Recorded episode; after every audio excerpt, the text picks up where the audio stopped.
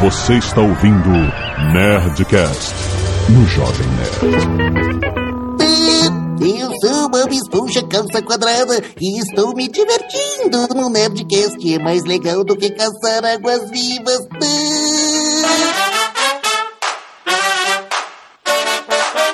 Landa, landa, landa, nerds! Aqui é Alexandre Antônio do Jovem Nerd, eu estou pronto! Aqui é Azagal e eu não pensei. Não pensou na entrada, que absurdo. E eu sou o Wendel Bezerra e estou torto em frente ao computador. Coitado do Wendel, teve que fazer mil gambiarras pra gente gravar agora. Não faz mal porque estamos aqui com esta lenda viva, Wendel Bezerra, nerds! Vamos falar sobre a carreira deste grande ator, dublador, diretor de dublagem. Tem muita coisa legal pra gente falar. Isso tudo e muito mais depois dos e-mails. Canelada.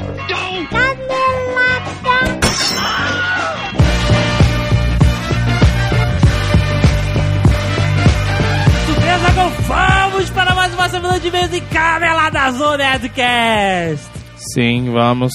201 Nerdcast, Azaghal. É, estamos começando uma nova temporada agora? Esse é um season, nova season? Não, Não? Porque seria a quinta temporada essa. mas a temporada começou no início de 2010. A gente não faz por episodes, faz por período.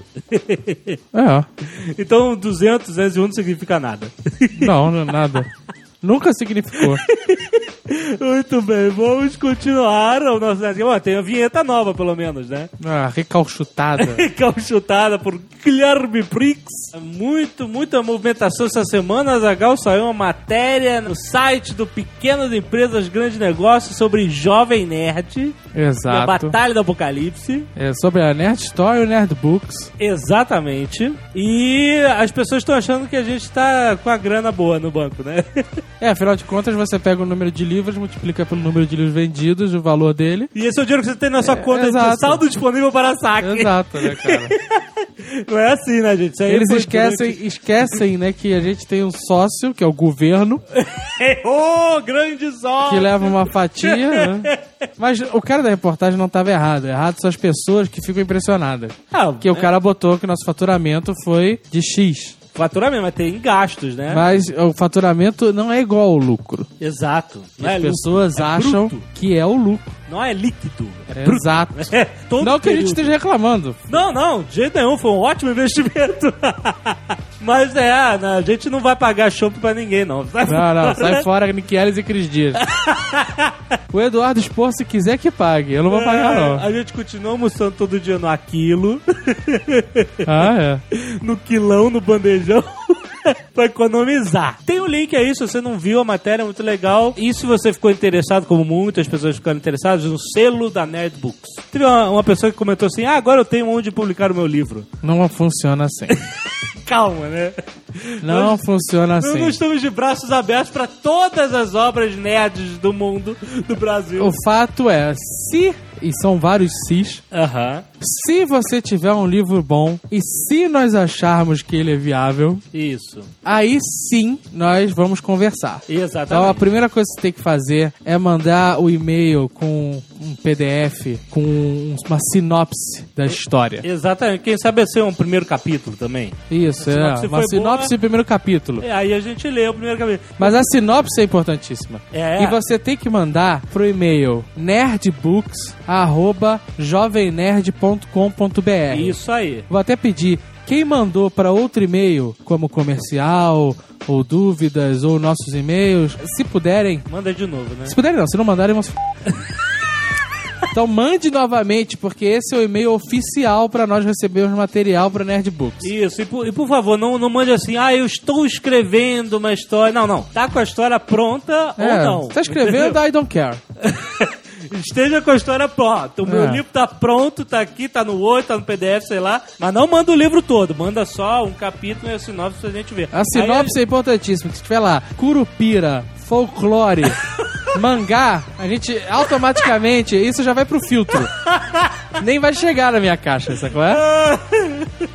a gente tem que analisar pra ver se, né, é vendável, como a Batalha do Apocalipse foi, né? Se tiver vampiro e emo na sua história, não passa no filtro. Exatamente, porque que a gente não quer, né, fazer um investimento errado pra... Isso aqui é uma reportagem de como a gente se fudeu investido numa história sobre folclore, mangá e abóboras. Não vai acontecer. Ai, mas tudo bem, galera. Ah, Mas quem sabe. quiser, quem tiver interessado, quem acha que tem uma história legal que pode ser viável comercialmente e não por sua mãe ler e seus amigos só, mande para nerdbooks@jovemnerd.com.br. Isso aí. Muitos recados, muitos e-mails, relatório de e-mails gerado pelo departamento de relatórios de e-mails do Jovem Nerd. Olha aí. Ah, vamos falar sobre, o, obviamente, o Nerdcast 199, porque o 200 foi uma festa, uma compilação dos melhores momentos. Vamos continuar na sequência sobre Star Wars, O Retorno de Jedi. A sigla ACRE, Atividade Centralizada de Rastreamento Extraterrestre, tá fazendo um sucesso absurdo nos e-mails. Olha aí. Sugestão é reunir tudo no especial sobre o Acre, que já apareceu no Nerdcast. Never gonna happen. Só se alguém fizer o Nerd Acre. Nerd Acre. Já tem o Nerd Track. Exato. O que mais? Mais pedidos de participação da Portuguesa Senhora Jovem Nerd e do Box. Pedidos de fotos do Nerd Office, Azagal. Assim que tiver tudo arrumadinho. Tem que arrumar nas prateleiras com os action figures. Exato. Ah, o Danilo Martins agradeceu a todos pelas contribuições ao Nerd Track. Ah, aliás, temos que cumprir a promessa do Nerd Track. Foi, foi bom? Foi útil? Foi, claro. Mesmo que não fosse. Então vamos colocar a tracklist do episódio 199, Star Wars, no Net Track. Danilo, por favor, apague todas as músicas que estão lá, que estão erradas. eu tenho a lista aqui. Eu fui fa- Cara, eu fui fazer, enquanto fui editando a música, eu fui anotando. É um saco mesmo. Só vai acontecer de novo no do 250 agora. Exato. Mas tá lá, a gente vai colocar no Net Track o, o tracklist. Perguntas de quando voltarão as canecas para a Net Store Estamos trabalhando nisso. e os action figures. Não vai acontecer. Action figure tem um problema. Caro, margem de lucro pequena e sai pouco. Na verdade, de- assim, o Action Figure tá agora vendendo em todo lugar. Na feira tem. É. Do lado da barraca de peixe tem de Action tem Figure. empresas grandes. Então você pode ir numa loja no shopping e comprar Action Figure. É caro. É, com Mas certeza. ele vem caro, ele Mas chega é, caro. é o mesmo fornecedor que oferece pra gente. Que a gente Exato. olha e fala, nem fudendo. Porque eu não pago esse preço de custo pra ter pra mim. Foda, né, E cara? o preço de custo é alto. Então, pra nós, não vale a pena, entendeu? tá Antigamente, quando tinha fornecedores menores, eles cobravam menos. Então, a gente tá saindo pela tangente com os action figures. A gente tá voltando mais pros nossos produtos que vendem, que nos dão mais lucro, E são um sucesso maior e tem um preço melhor, né? É, com certeza, né? Então, camisas, as canecas portuguesas está trabalhando nisso nesse momento. Exato. E Não te- só o retorno da caneca Nerdcast, como uma nova caneca já está sendo Ó, testada, né? Vamos assim Excelente. dizer. Prototipada. excelente. E outros produtos que estão vindo em breve. Novas camisas em breve. Além de camisas, tem outro produto. Com certeza. Vários e-mails sobre Star Wars. Tem um excelente vídeo de imitações de Star Wars de Arthur Born Portela. Azagal, ele imita vários personagens de Star Wars. Paga um mico, tá? Tem o, o link. Primeiro e-mail de Pedro Zambarda, sem idade, sem cidade. Sobre o comentário do Eduardo Spor, de que o Darth Vader seria o protagonista de O Retorno de Jedi. O cara que não bota idade, não bota cidade, a gente tem, a gente tem que eh, inventar uma parada pra ele. Então, Pedro Zambarda, 11 anos, 11 anos, tá bom. Rio Branco. Rio Branco, tá bom. A gente vendeu uma camisa do Acre pro Acre. Não é a primeira vez. É, foi bom. Sobre o comentário de Eduardo Spor que o Avatar, que o Avatar, o Avatar, Avatar seria o protagonista de é, Retorno de Jedi, eu só não concordo, como dou o exemplo de um jogo lançado para Xbox 360, PC e PlayStation 3, se eu não me engano, ele botou, que exemplifica o desejo dele voltar para o lado bom da força e matar o Imperador. O jogo Star Wars The Force Unleashed conta a história... Não, não, não pode. Você não pode contar o que acontece no jogo como complemento pro filme. Não vale. Deveria valer, já que é um jogo oficial da Lucas. Não, mas, pô, cara, se você vai contar todas as porras de universo expandido, cara, é uma galhofa inacreditável. Não. Todas não. É, então. Um jogo oficial? Mas os livros são oficiais também. Ah, então tem que contar. Não, não conta, cara. Como não, cara? É oficial. O Starkiller, que é um aprendiz Sith, que o Vader treinou em segredo para destruir o Imperador. Certo. No jogo, o Starkiller reúne todos os opositores do Império para serem destruídos, o que dá a origem à Aliança Rebelde. Posteriormente, ele tenta matar o poderoso Sith e tal. Mas, oh, bom, você vai levar em conta que entre episódio 3 e 4, o Darth Vader teve um aprendiz evil Por que não? para destruir o Imperador. Uai. Se o cara botou, o Lucas assinou, Ai, tá valendo. Mas o Ele é o jogo- dono da parada. Não, tá bom. O jogo é bom pra cacete. Mas eu nunca levo em conta, assim. Esse jogo deveria ser levado em conta muito mais do que os filmes 1, 2 e 3. Ah, mas aí eu, aí eu vou concordar com você. Então, então leve o jogo em conta. É verdade. Se a gente não tá levando em conta nenhum, dois e três, né, cara? Alexandre Alves, designer, 7 anos de idade, Rio de Janeiro. Canelada. Ah, Os Ewoks substituíram os Zooks por uma questão de logística e não porque o Lucas queria usar fofos. Era muito difícil formar um elenco de atores com mais de 2 metros de altura. Não, não era, cara. Não era. Nos Estados Unidos não era. Pega uma liga de basquete É, que universitária. historinha, cara. Porque é muito fácil achar a comunidade de anões. Você. é, Discovery Channel. Discovery Channel você acha lá o, o Clube dos Gigantes Tristonhos. É, tem o Clube dos Gigantes. Não tem isso, não. e aí ele fez uma batalha de Wookiees no episódio 3 que foi o maior fail ever da saga Star Wars. Isso é história, cara. Como assim nos Estados Unidos tem gente alta pra cacete lá, cara? Tá eles filmaram na Inglaterra, se eu não me engano. Ah, porque na Inglaterra só tem anão agora. Sei lá, porra. Gabriel Teixeira, 14 anos. Esse 14 anos de verdade. For real. É, mas não, não, não tem onde. São Francisco, São Califórnia. Francisco. Eu queria dizer que o Boba Fett foi melhor aproveitado nos filmes do que no universo expandido. Vocês não têm ideia das bizarrices que saíram da cabeça de George Lucas. Pra começar, nada dos universos expandidos saiu da cabeça dele. É, ele só exato, assina, né? São Mas, outros autores, mas aí ele vai e assina. Ó, mas ele então- assina, tá valendo. Eu acho que tá valendo, cara. Tá vendo? Olha só, então olha isso. Tem uma imagem pra cada tópico. Um, Boba Fett luta contra Darth Vader e ganha, mesmo estando desarmado. Mas Boba Fett decide poupá-lo para não ter problemas com o Império. Puta pariu. Dois, Boba Fett se casou com uma mulher que tem a mesma personalidade dele e a filha também a possui, ou seja, não há criatividade nos novos personagens.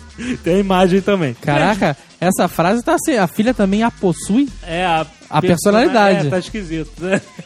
Boba Fett vira um Jedi e luta contra Darth Vader de novo, só que dessa vez usando um sabre de luz. E vence a batalha. Que babaquice, cara. Eu não falei que eu tivesse expandido a galhofa, tem que considerar, cara. Mas a pior de todas foi ver Grievous, General Grievous, lutar contra o Boba Fett moleque. Puta que pariu. O tentou- Boba Fett é o Chuck Norris do, Porra! Do universo Star Wars, cara. Exatamente. Vinícius Cordeiro, 31 anos, servidor público, Rio de Janeiro. Olha que beleza, tudo aí, perfeito. Não tive que inventar nada. Ao mencionarem RPG nesse Nerdcast 199, lembrei-me de algo que conversei com meus amigos. O Imperador era um político badass motherfucker que sempre calculava todos os seus passos. Aham, Não duvido nada que usar a força para prever o futuro também ajudava. claro. Então, não era de se espantar que a situação ficasse totalmente favorável a ele no momento crítico. Tudo bem. Porém, todo o destino da aliança rebelde foi salvo por Han Solo. Ó, teoria. Como? Ele pergunta.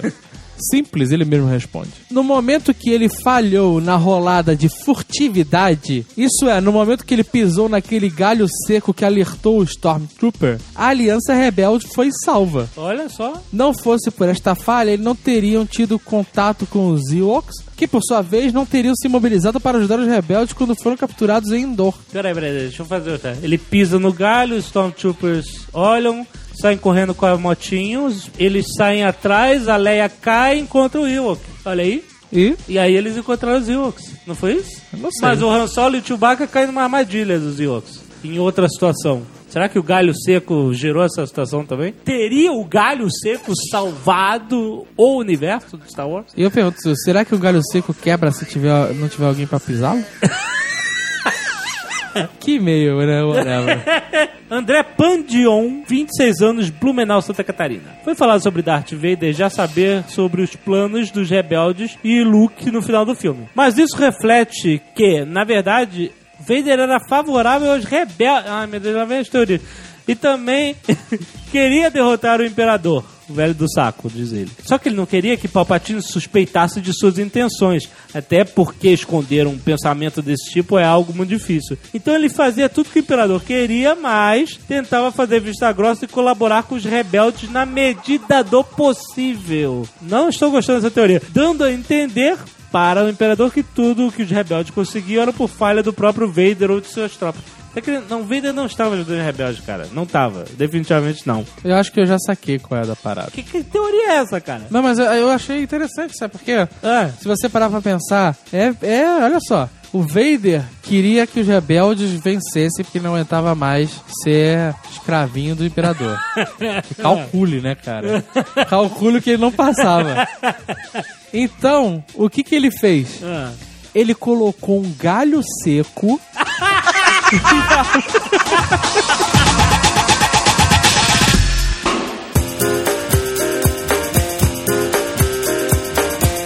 Muito bem, Wendel Bezerra. Você, como muitos da sua profissão, começou moleque. Sim. Tipo, quantos anos? Oito anos de idade? É, eu, eu oficializo oito anos de idade, né? Na verdade, eu cheguei a gravar algumas coisas antes, eu não sabia nem ler, mas era tipo uma frasezinha. Ah, sim. Que, que aí alguém falava, ó, você tem que falar tal coisa quando o moleque aparecer. Era alguma coisa assim, eu então nem lembro direito. Mas aí, a partir do oito, oito- de oito anos de idade, aí eu lembro que eu realmente dublei, que eu já sabia ler, que eu já conhecia as pessoas. Então eu conto a partir dos oito. Antes foi só enganação. Mas da onde veio a ideia de levar um molequinho pra, pro estúdio pra gravar? Não, então, é que assim, na verdade, eu, eu tenho quatro irmãos, né? Então, quando eu nasci, os meus irmãos faziam teatro, faziam novela, faziam comerciais. Ah. E aí, com quatro anos, eu fiz uma peça de teatro, né? Com a Bibi Ferreira. Eu era filho da Bibi Ferreira. E aí, eu não parei mais, cara. Com seis anos, eu fiz outra peça de teatro. Aí, junto a isso, eu acompanhava meus irmãos nas gravações e tal. E aí, falavam pra minha mãe, né? Pô, leva eles pra fazer dublagem. Porque tem gente que acha que dublador só faz dublagem, né? É, exato. Mas Não, não, é. o dublador faz teatro, faz novela, faz comercial, faz, claro. enfim, eventos, um monte de coisa. Aí fui eu, Ulisses, a gente fez um teste na, na, na BKS. E, e aí a gente começou meio que pra valer a partir daí. Começou a virar uma certa rotina na nossa, na nossa vida dublar, né? Aí entrou a Úrsula, o Washington, que é mais velho, que hoje é advogado, também dublou. Tem, vixe, nós já fizemos de tudo, cara.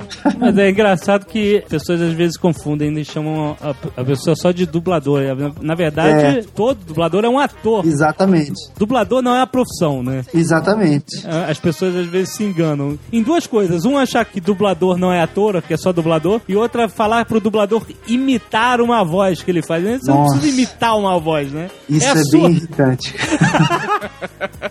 imita aí, imita aí. E no caso, no meu caso, que, que, que faço o Bob Esponja, né? Aham. Por ser uma, uma voz caricata, Aham. eu acho que eu ouço mais do que o normal. Isso, de tipo, imita o Bob Esponja. né? Cara, Porra, só se eu, sei lá, botar uma calça marrom. Você não tá imitando o Bob Esponja, você está fazendo o Bob Esponja. É você. Exatamente, é bem irritante. Estou pronto, promoção.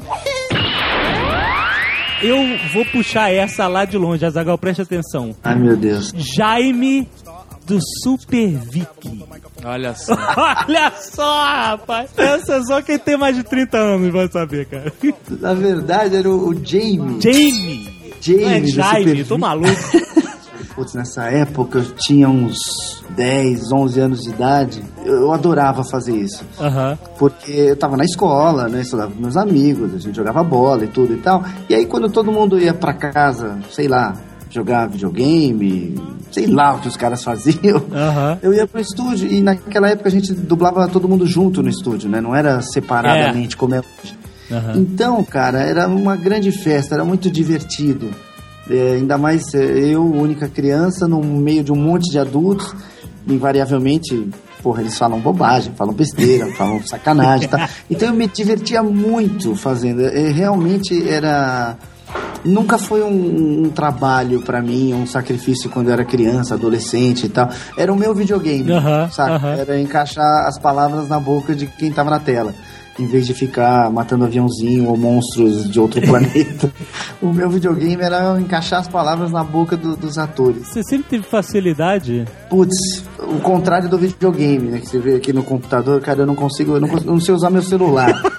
É, então eu realmente não gostava de videogame e tinha a facilidade que os meus amigos tinham no videogame, eu tinha pra dublar, Aham. né? Porque não é fácil. E por ter feito teatro, né, com 4 anos, com 6 anos, com 7 anos, é, eu tinha facilidade com textos. Aham. Então acho que juntou essa aptidão natural que eu tive de, de sincronismo com a coisa de já saber interpretar, de saber viver no meio de adultos e tal. Então pra mim foi sempre muito fácil e muito divertido. E precisa de disciplina também. Você tinha. Porque às vezes a criança se dispersa. Não, ah, não quero mais, sabe? Você não, gostava, estava interessado e, e tinha disciplina de ficar ali. A única coisa que reclamavam de mim, de, de fato, é que eu ficava batucando na estante. Mais ou menos assim.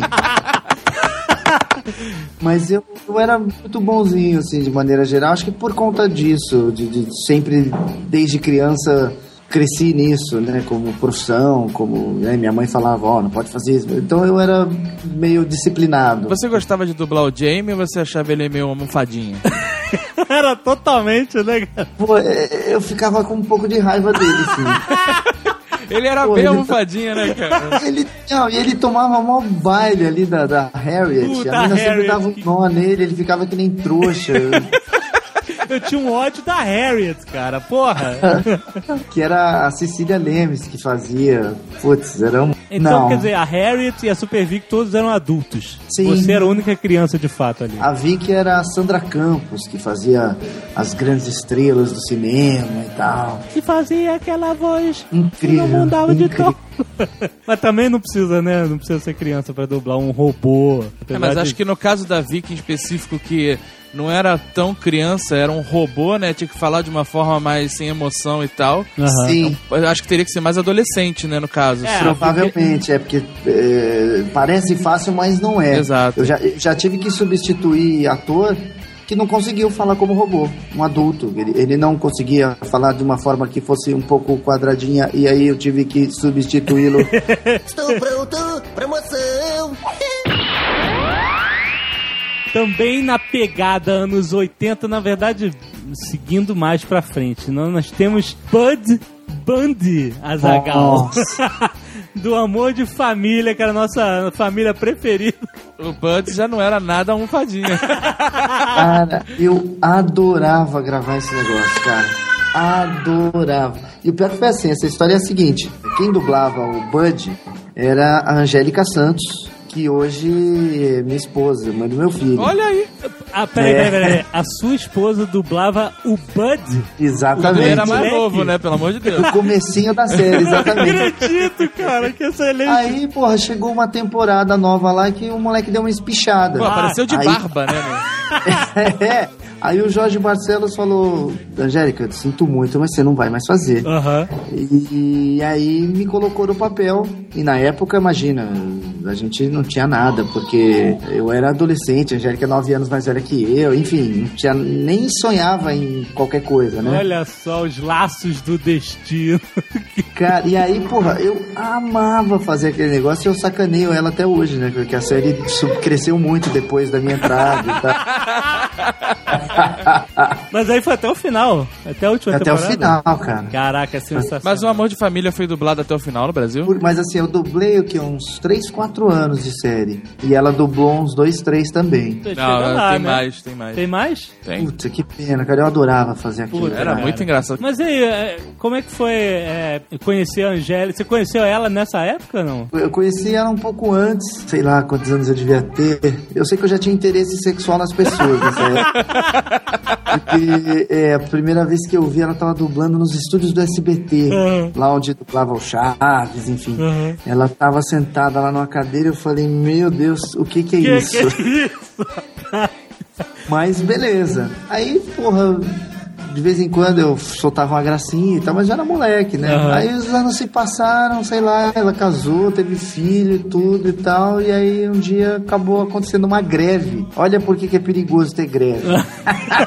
Numa greve, a gente foi pro Rio de Janeiro, pra uma assembleia de dubladores, Aham. e aí, né, papo vai, papo vem, não podia usar a boca porque estávamos em greve, então você acaba usando pra outras coisas.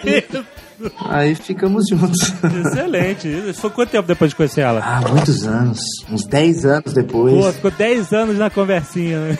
É, você quer cara mais devagar que isso?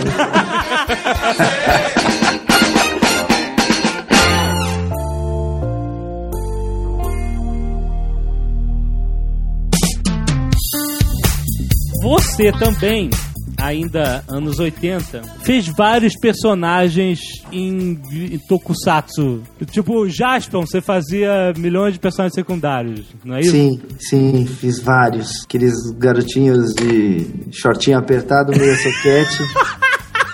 Camisa pra dentro, a maioria era eu. Esse, esse, esse tipo de trabalho é tipo apagar o leite das crianças, né? Todo mundo faz, tem que fazer. Na é, época, na verdade, era o Guaraná do garoto. Hoje é o leite das crianças.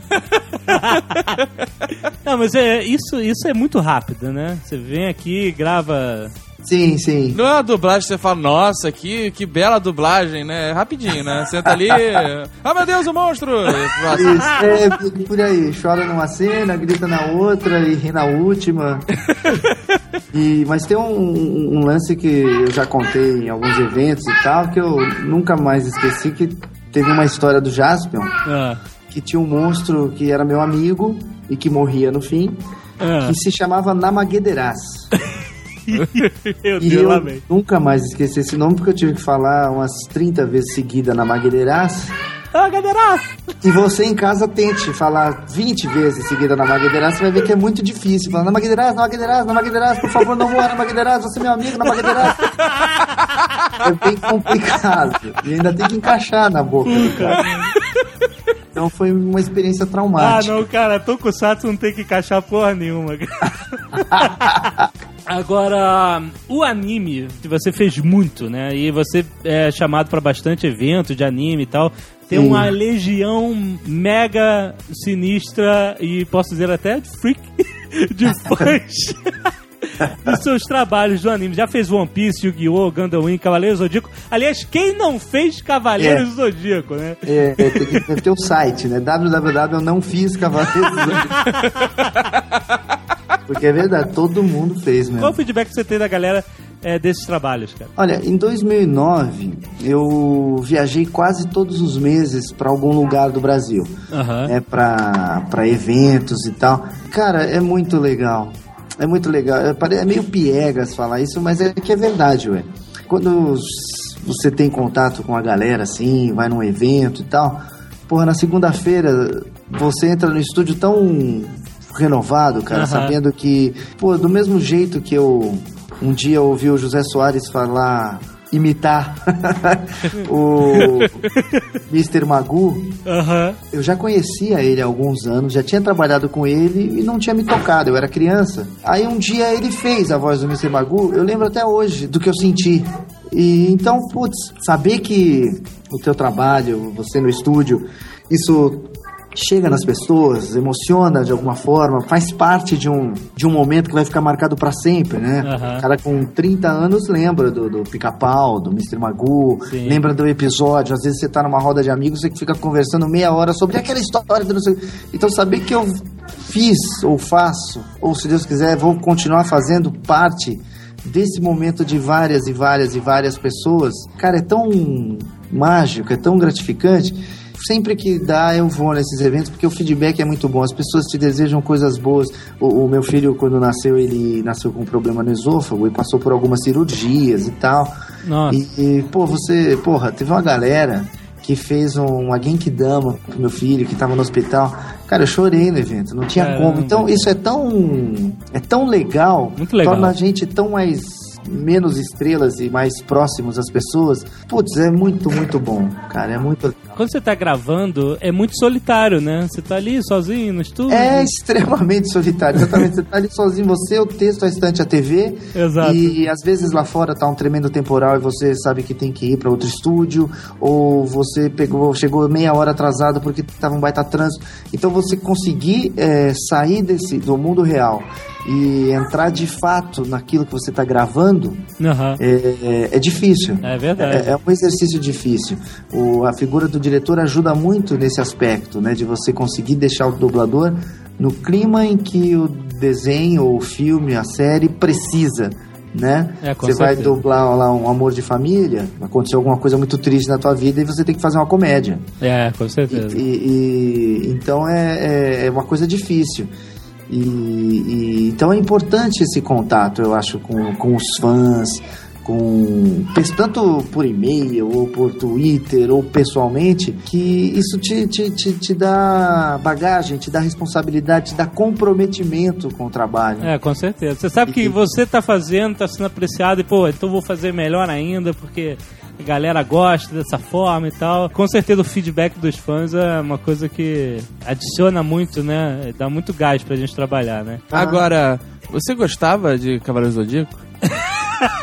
Essa pergunta. Cara, eu nunca tinha assistido, né? Eu ia lá fazer meu papel, tava ia embora, era sempre foram papéis pequenos, né? Quando veio pra, pra redublar e eu dirigi, eu dividi a direção com o Wellington Lima, é, eu cheguei à conclusão de que eu não gosto de Cavaleiro.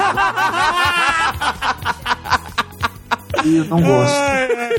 Então, É muito estranho. motivos. É muito estranho, né, cara? É muito...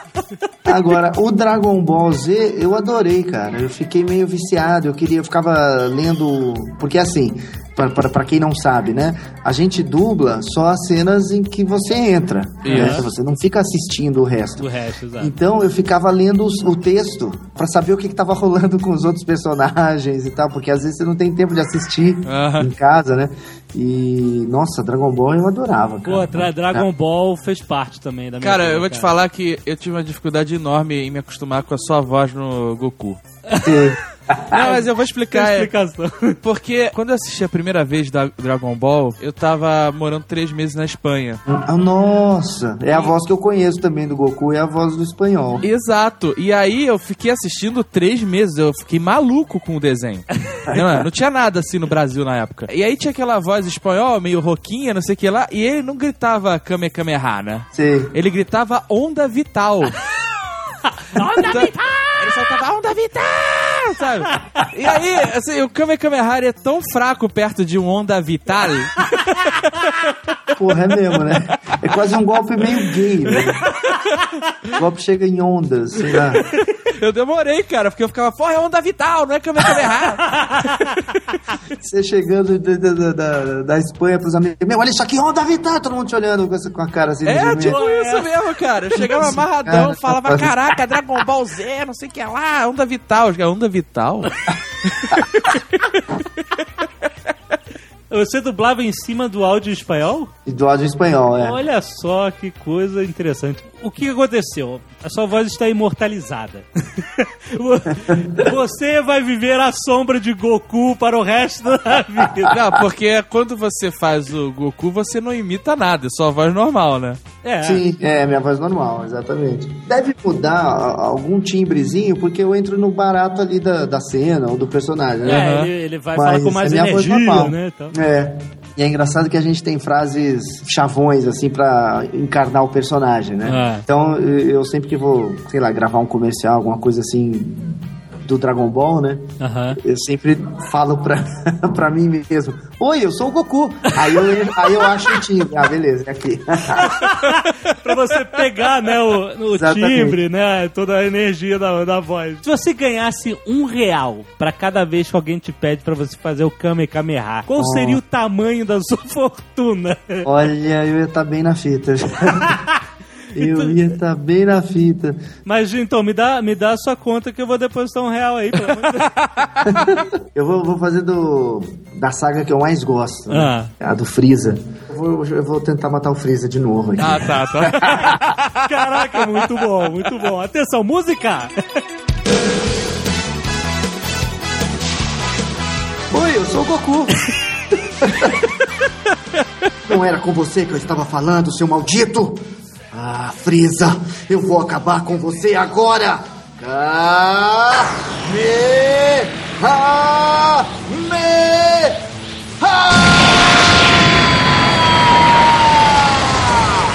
ah, me, Emocionante demais. Muito bom. cara, sensacional, sensacional. Mas é engraçado que o Dragon Ball Z, cara, tem o quê? 1.700 episódios, né? Uma coisa assim. E você dublou tudo, de cabo a rabo. Graças a Deus. Mas é, no Dragon Ball vocês du- dublam tudo ou vocês reaproveitam o áudio? Porque, por exemplo, todo episódio, na verdade, tem 30 segundos e o resto é reprisando o episódio anterior, né? vocês dublam sempre a mesma história? Eu vou matar o Freeza agora. Eu acho que na época a gente dublava. Hoje em dia um técnico de som arrebenta vocês, né? Aí se ele já gravou, dá um jeito aqui, rapidinho. É, hoje em dia a gente aproveita mais. Os- na época, eu acho que a gente dublava em DA, a mídia era um pouco chatinha, um pouco complicada, era mais fácil refazer, né?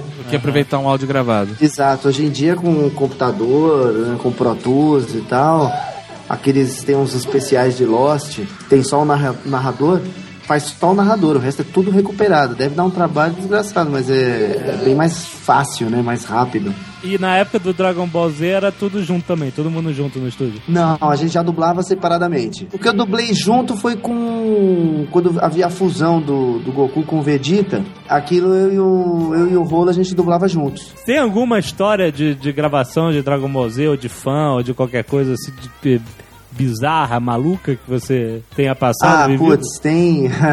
tem. Às vezes a gente grava coisas. É, sacanagem, né? Pra brincadeira interna e tal. Ah, lógico.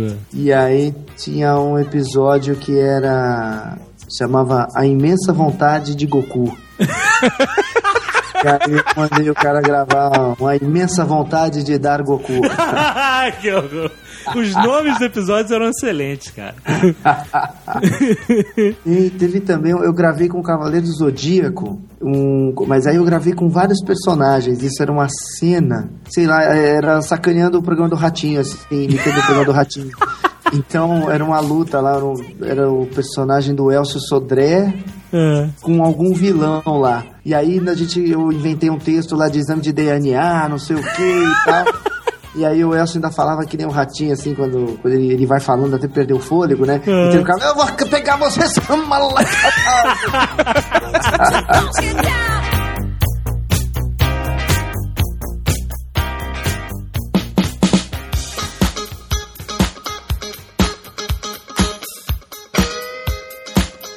Eu tenho que dizer o seguinte: eu sou muito fã de dublagem, adoro ver filme dublado, eu gosto de ver filme legendado também. As boas dublagens que eu digo, né? Sim, lógico. Senhor dos Anéis é um filme do meu coração e tal, mas que eu gostei apenas de uma dublagem, que foi a sua. Opa, obrigado. tem dublagem que você gosta e dublagem que você não gosta, né? Senhor dos Anéis. Lógico, aham. Eu, mas eu gostei muito da sua, principalmente porque o Sam é o meu personagem preferido. A sua voz encaixou muito bem com o personagem, com o biotipo dele, com a interpretação do Sam. E então eu dou meus parabéns pra você. Obrigado. É. Eu gostei muito de fazer também, mesmo. Mas ô, foi, foi, foi exaustivo, foi trabalhoso cada um dos filmes? Não, você sabe que é, foi um trabalho que. Eu não sei se tem a ver com o dia ou se com o ator. Ah. Porque tem dia que você tá bem, tem dia que, né? É. Os três filmes é, eu fiz com uma certa facilidade. E, e quando eu assisti, eu também gostei. Porque às vezes tem trabalhos que a gente faz que você, você não gosta, né? Você fala, putz, não ficou bom. Mas eu gostei, então eu, eu não sei se foi dia ou se foi o ator. Porque eu, eu dublei esse ator várias vezes já, né? É, e eu gosto de dublar ele. Eu me identifico bastante, assim. Aham. Não sei se é porque ele é gordinho. Estou pronto pra moção. A gente viu recentemente o Percy Jackson. Caraca, fez cara. O Grover. O, o sátiro, né? A gente viu o dublado. Eu achei o filme horrível, assim. Tem que dizer. Mas o sátiro salvou o filme, cara. Salvou, salvou. Principalmente numa passagem específica Você já sabe, né? que eles vão lá pro, pro, Pro Hades. Submundo, né? Underworld. pro lá- submundo encontrar o Hades lá. E aí o Hades tá lá com uma pinta de Raul Seixas, né? Tudo rock and roll. e aí o Grover dá uma zoada. Pô, mas tu é assim? Eu imaginava um cara mais sinistro. Aí ele vira aquele demônio gigante com asas, um Balrog lá. É. Aham. E aí o Grover manda... Não, não, não, calma. É, é, não continua na pegada do Zé Ramalho que tá mais legal. Caraca, a gente chorou de rir uns 5 minutos, cara. Não sei o que aconteceu depois dessa cena. Porque tá chorando de rir. A molecada não entendeu nada, não, mas os adultos aqui estavam chorando de rir. Cara, da onde veio isso, cara? Não, cara, é, é fogo isso. A gente já tinha comentado eu- eu, né, na, lá na, na técnica ali, dirigindo o filme, eu e o, e meu técnico, né? Olha o Hades, cara, ele tá mais pro Zé Ramalho. Falei, beleza.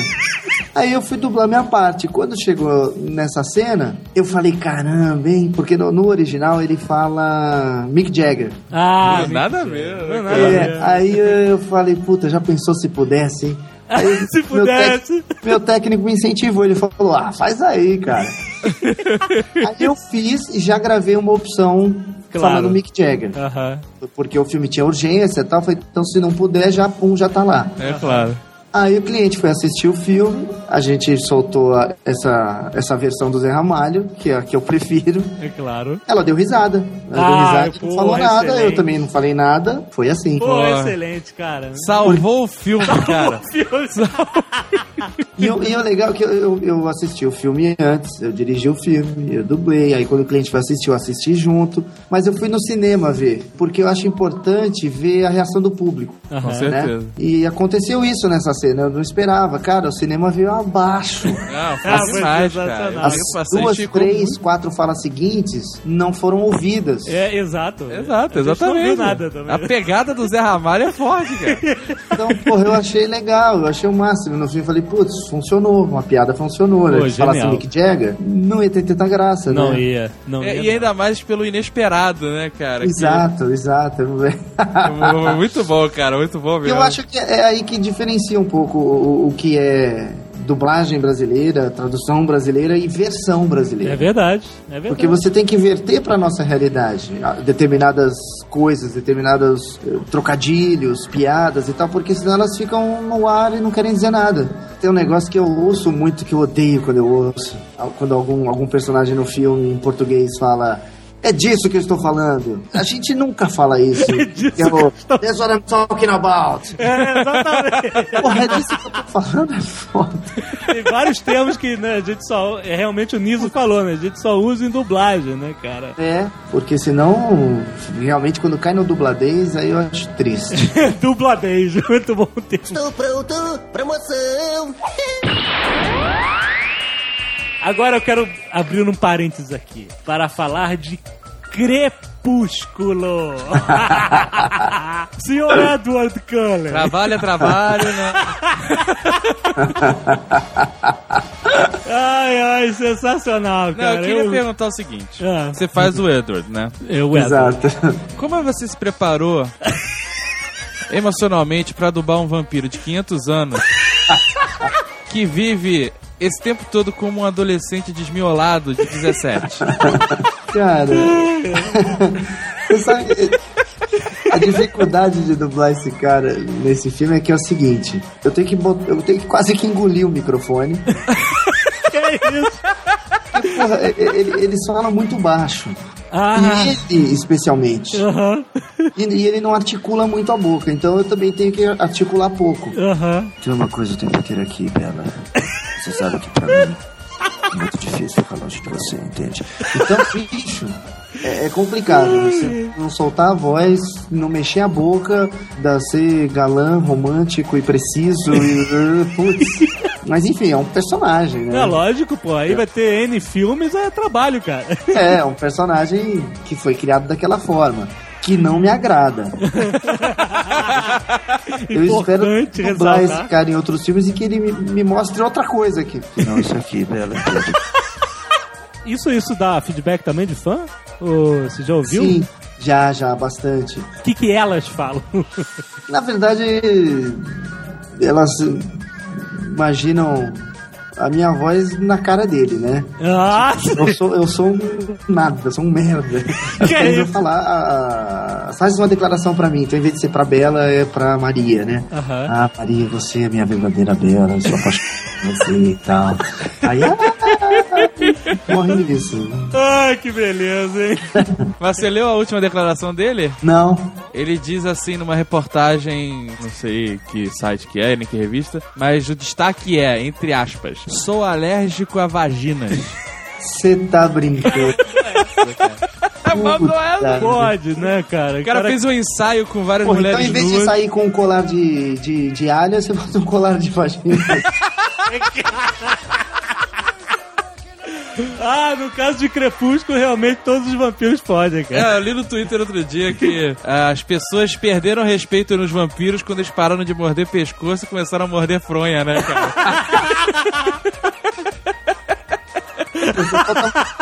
Tá de crepúsculo pra prepúcio.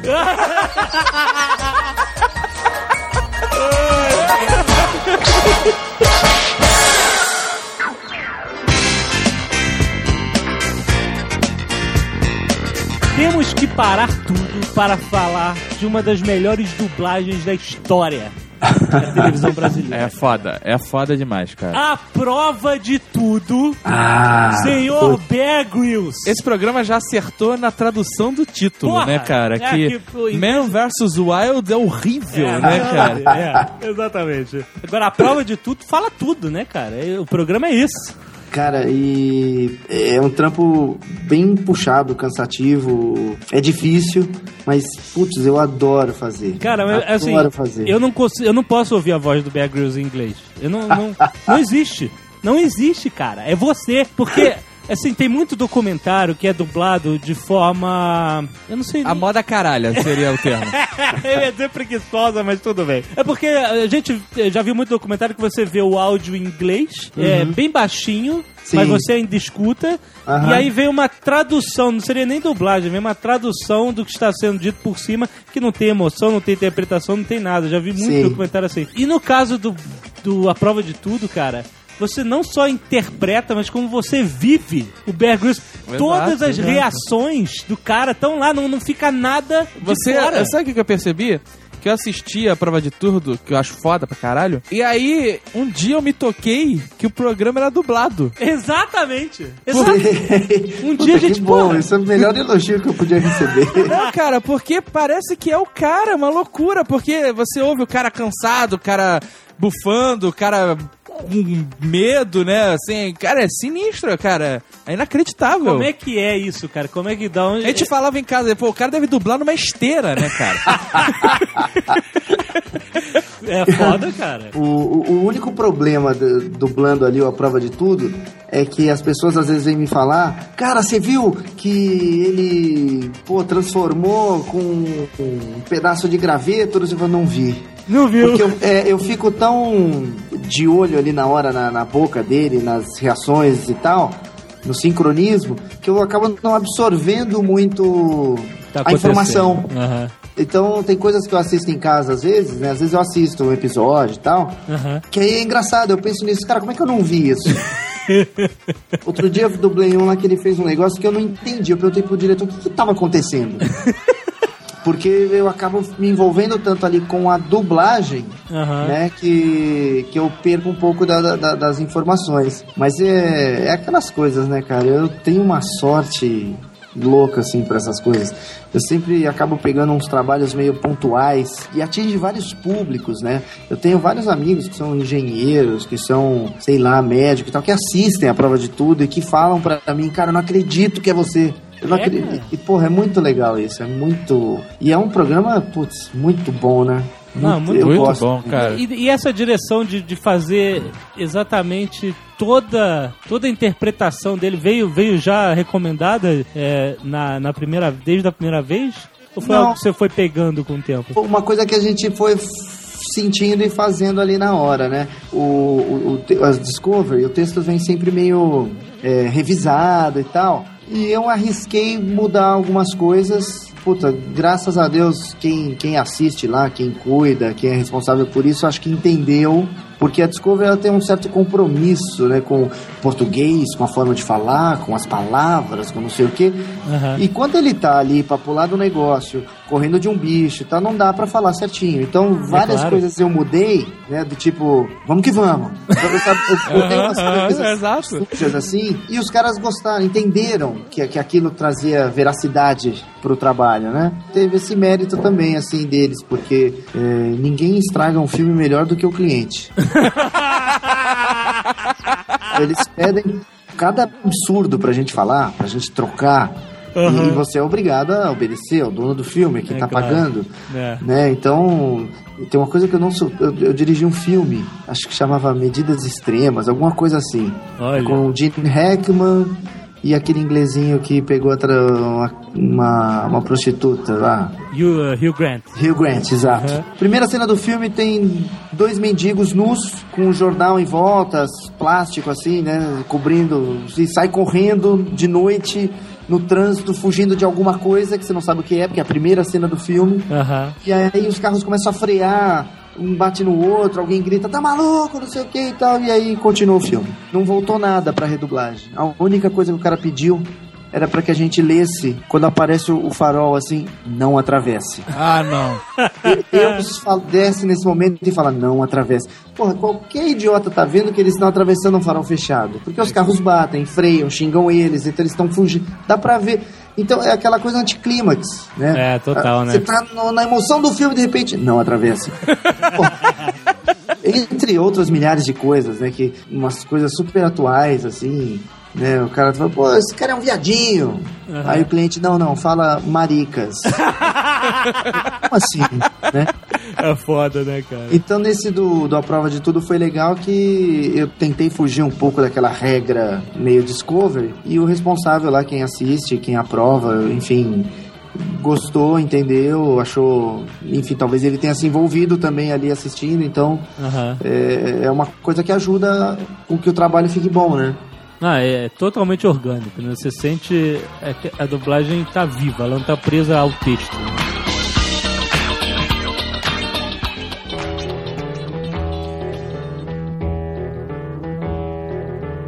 Bom, não podemos terminar esse programa sem falar de uma obra-prima que está no coração de todos nós, adultos e crianças, Bob Esponja. Estou pronto. Como é que veio Bob Esponja cair no seu colo, cara? Cara, foi um- uma série que chegou na Alamo, né? E pra gente era uma série como outra qualquer, porque tem sempre desenhos chegando, coisas chegando, né? Aham. É, você nunca sabe se vai fazer sucesso, onde vai passar. É, tem exato. coisas que a gente dubla que a gente diz que deve ter ido pro buraco negro. porque se dubla, às vezes, cinco temporadas de uma série e descobre que não passou em lugar nenhum. Meu. Cara, Caraca. como assim? como assim? Aí é, era uma série como outra qualquer. Aí o cliente pediu teste para os personagens principais, né? E eu dei sorte de ter sido escolhido. Comecei a fazer, me divertindo muito, porque eu gosto de desenho. Aham. Eu gosto de desenho animado, eu gosto de comédia e tal. E, e tô fazendo, tô fazendo, tô fazendo.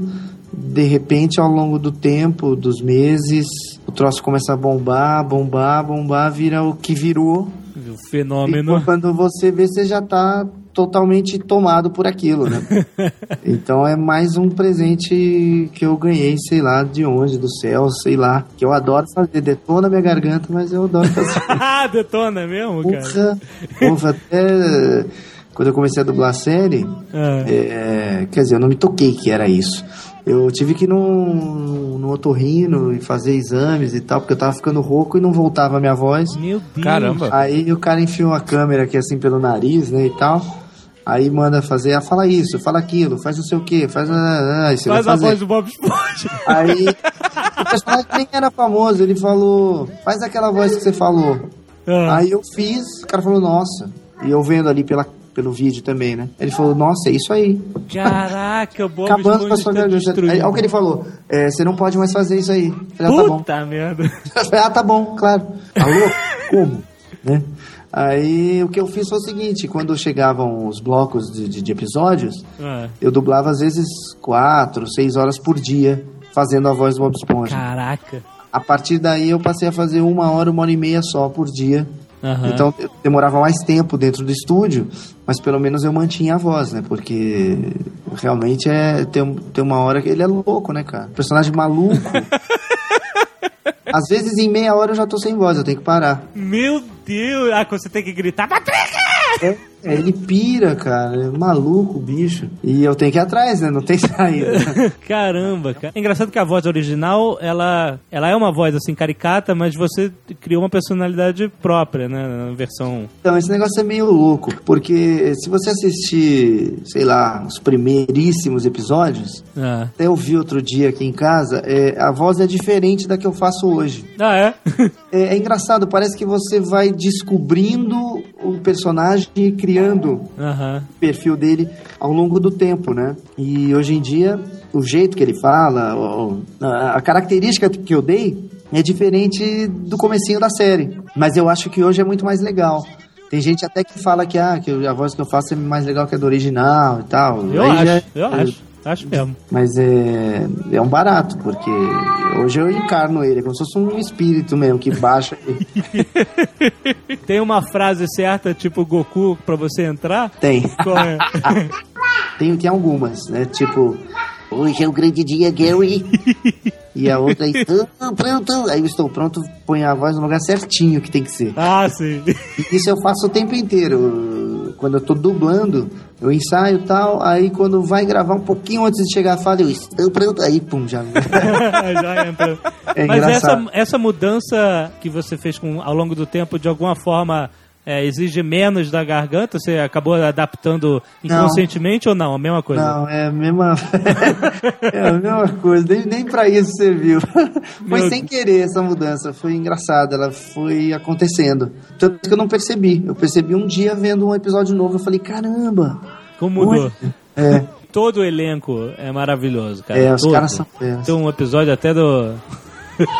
Que o Lula Molusco que quer pedir desculpa pro Bob Esponja. Ah, esse episódio jeito, é muito não, bom, cara. Não tem coragem, ele Bob Esponja. Aí fica. aí de repente vê a cara dele, vê uma cara de cavalo, que ele tá tentando pedir desculpa, mas ele não consegue. É uma química. Vocês gravam tudo separado, né? Também. Sim, sim. Mas é uma química que. é, Tá vivo, né, cara? Você não realmente não nota. sim é, eu, eu tá dirigi a todo mundo maioria dos episódios. Ah, dirigiu também? A maioria dos episódios eu que dirigi. É Ah, porque como era na Alamo e eu dirijo na Alamo, Aham. e aí eu fazia o protagonista, então era mais prático é, internamente, né? Na questão de logística da- da- do estúdio, que eu mesmo dirigisse, né? Já que eu ia fazer o protagonista. Aham. Então era normalmente é assim que a gente faz, né? Quando o, o- o diretor da casa tem um personagem grande na série, vai pra ele dirigir porque aí ele já conhece tudo, já fica mais inteirado né, do- dos personagens, É da claro. história e tal. É, com certeza. Mas, ah, e a reação da criançada, o, o feedback? Já, já gravou muita mensagem pra criançada? Nossa, direto pros amigos, pra inimigo. Já teve cara que me ligou às três da manhã, tava chavecando uma menina no, num bar, e aí sei lá o que, que aconteceu que eles falaram em Bob Esponja. Que ele falou, Bob Esponja é meu amigo. Ligou às três da manhã bêbado pra eu falar com a menina no, no celular. Puta, que sacanagem, Você cara. acredita? O... Eu fui num evento que não, não era evento de anime nada, era, era um festival de animação de gramado. Aham. E encheram o, o, o auditório de criança. Tinha umas 800 crianças, mais ou menos. E aí eu falei um negócio no microfone off, né? Porque acharam que era melhor as crianças não. pra não perder a magia Não e virem. tal, né? Aham. Aí beleza. Aí fui lá pra fora, tô lá fora, passeando e tal. Ah, Tá rolando a palestra com o Enio. E aí abriu pra perguntas. Aham. Aí uma das crianças perguntou: e quem é o dublador do Bob Esponja? Ó, que legal. Aí ele ficou, parou, parou assim, né? Deu um branco nele, deu um, travou e falou: Ah, ele tá aqui, vocês querem conhecer? Aí a molecada, "Sé!" meu, foram me buscar lá na rua. A hora que eu entrei, eu não acreditei, eu não esperava, nem eu nem ninguém. Mas Uhum. como o negócio era comigo, é claro que eu fiquei mais emocionado que todo mundo. É claro. Cara, as crianças enlouqueceram, gritando e aplaudindo. Aí tinha um pequenininho que, que, que queria que eu ficasse com ele no colo, sabe? Oh, que assim? legal, cara. É, cara, foi muito louco. Ninguém esperava e nem eu que as crianças tivessem essa reação de carinho comigo, que, que era o cara da voz, Aham. ao invés de ter uma decepção ou uma lamentação ou uma foi muito legal assim com criança essa foi a grande experiência que eu tive e, e foi porra um máximo né extremamente gratificante e inesquecível não vou esquecer nunca Porra, A gente tem a cabeça de que criança né, acredita em Papai Noel e que É. vive fantasia. Hoje em dia não tem mais nada disso, É, cara. não. Quem é o dublador dessa porra? Que é um mexicano, exato, que tá feito com voz de brasileiros, entendem tudo, né, cara? Porra, eu achei do caralho. E, e com adulto nem se fala, né? Tem gente que eu nem mal conheço direito e alguém fala, ah, ele faz, aí a pessoa vem e, e fala, imita, Bob. Imita, né?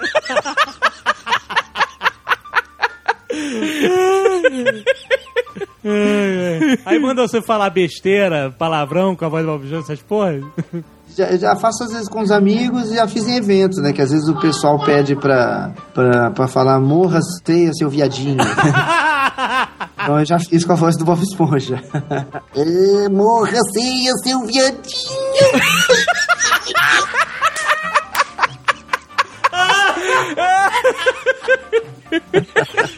Ai, ai, cara, inacreditável. É muito bom. Sensacional, porque é tudo errado, né, cara? Ninguém nunca vai ver isso na TV. Então fica todo mundo querendo Exatamente. uma sacanagem. Eu fiz um negócio, uma vez tenho, eu dirigi High School Musical, né? Aham. né? Viam muitos promos deles e tal, e não sei o que, eles aqui, eles ali, em Londres, no show de não sei onde e tal.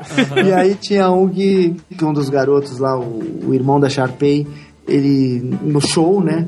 Ele gritava alguma coisa assim, com o braço esticado, né?